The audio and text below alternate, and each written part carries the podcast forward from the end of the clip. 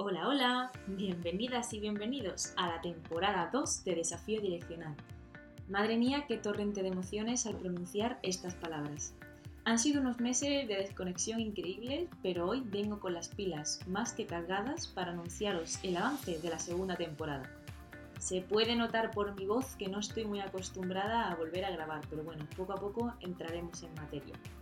En, este en estos primeros minutos voy a hacer un pequeño resumen de mi vida para quien le interese y después una pequeña reflexión de lo que han sido estos meses de detoxificación digital. Bienvenidos y bienvenidas a Desafío Direccional, un movimiento para afrontar los cambios de las nuevas generaciones. Desafío Direccional. En lo que concierne a mi vida, se avecinan muchos cambios por aquí. Me he mudado de país, a Suecia concretamente, donde voy a pasar el próximo año estudiando un máster en interacción persona-computadora, o como se llama en inglés, Human Computer Interaction. Para hacer honor al nombre de mi podcast, este es mi nuevo desafío direccional que he decidido tomar. Esto implica algunos cambios en el podcast, como por ejemplo en las fechas de los episodios. Retomamos la temática de dos entrevistas al mes y algunas sorpresas más para compensar que iré compartiendo por redes sociales, que las podéis encontrar en la cajita de descripción. Y sin enrollarme mucho más, quería dejaros una reflexión de inicio de temporada.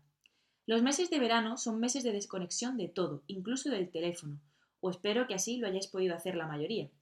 Ha habido un nuevo auge del término minimalismo digital. Os voy a dejar también algunas fuentes de información en la caja de descripción. Y yo os pregunto, ¿qué pasaría si prescindieras de tu móvil durante los próximos 30 días? Esta misma pregunta la analiza Cal Newport en su libro Minimalismo Digital. Cal Newport es un profesor de la Universidad de Georgetown, científico y autor de varios libros sobre cómo desarrollar nuestra forma de pensar, nuestra concentración y cómo vivir en un mundo en el que cada vez tenemos más distracciones. Perdón. Cal es autor del blog Study Hacks, con más de 3 millones de visitas anuales. Es el creador de The Time Block Planner y autor de seis libros. En su libro Minimalismo Digital, Cal Newport no pretende que nos desconectemos sin más, sino que nos reeduquemos en el uso de las tecnologías y redes sociales, redefiniendo qué es lo importante en nuestras vidas y llenando el vacío que su uso deja con ocio de calidad. Como bien dice él, durante este periodo pasarás el mono de los ciclos de adicción que pueden instigar tantas herramientas digitales y empezarás a redescubrir actividades analógicas que te proporcionarán una satisfacción mucho más profunda. Continúa.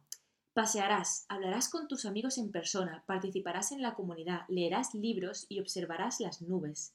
Lo más importante de todo es que esta limpieza digital te dará el espacio necesario para redefinir lo que es más importante para ti.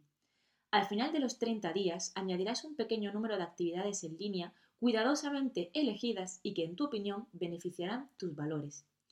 Os recomiendo mucho su lectura. Yo no soy una persona especialmente adicta a las redes sociales, o así lo creía hasta que decidí tomarme un descanso del año pasado. Han sido más de 30 episodios, 30 entrevistas de más de hora y media y contenido nuevo diferente en las diferentes redes sociales. Sin ser nadie aún en este mundo del podcasting, yo misma me estaba provocando el burnout que tanto intentaba defender en mis propias redes sociales. Por eso decidí tomármelo con calma, hacer una pausa y volver a mirar las cosas con perspectiva. El mundo no se acaba porque tú decidas parar. ¿Qué quiero? ¿Cómo lo quiero? ¿Por dónde empiezo? Al parar y compartir tiempo de calidad conmigo misma, he podido hacer zoom out de mi propia vida. Así que muy recomendada la actividad. Puede que no sea el mejor momento ahora, o quizás sí, nunca es tarde. Septiembre es el segundo mes del año para empezar de nuevo. Quedan tres meses para Navidad y los propósitos de Año Nuevo llaman de nuevo a tu puerta. Pero calma, chavales, que yo no vengo a haceros la cuenta atrás, sino todo lo contrario, cada uno con su ritmo interno que haga lo que le salga de los mismísimos. Yo os recomiendo una visita bimensual al podcast de Desafío Direccional, una horita para hacer escucha activa o pasiva mientras realizas otras tareas y así te inspiras con la historia de otras grandes personas. Y con esto y un bizcocho, hasta el próximo episodio a las 8. Nos vemos el día 15. Hasta pronto.